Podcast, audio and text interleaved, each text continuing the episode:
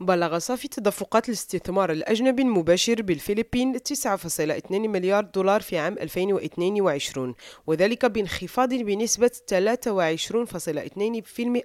من 12 مليار دولار المسجلة في عام 2021 حسب البنك المركزي للفلبين. حيث قال البنك في بيان صحفي أنه على الرغم من زخم النمو المستدام في البلاد انخفض صافي تدفقات الاستثمار الأجنبي المباشر في عام 2022 وذلك بسبب بسبب التباطؤ العالمي المطول والتضخم المرتفع مما أثر سلبا على قرارات المستثمرين. حسب المكونات انخفض صافي الاستثمار من قبل غير المقيمين في أدوات الدين ورأس المال السهمي في حين زادت إعادة استثمار الأرباح بشكل طفيف. في ديسمبر 2022 وصل صافي تدفقات الاستثمار الأجنبي المباشر الوافدة إلى 634 مليون دولار أو ما يعادل 76.2% أقل من صافي التدفقات الداخلة البالغة مليارين فاصل سبعة دولار المسجلة في نفس الشهر من العام السابق. وفقا للبنك المركزي يعزل الانخفاض في الاستثمار الأجنبي المباشر خلال شهر ديسمبر إلى حد كبير إلى التأثير الأساسي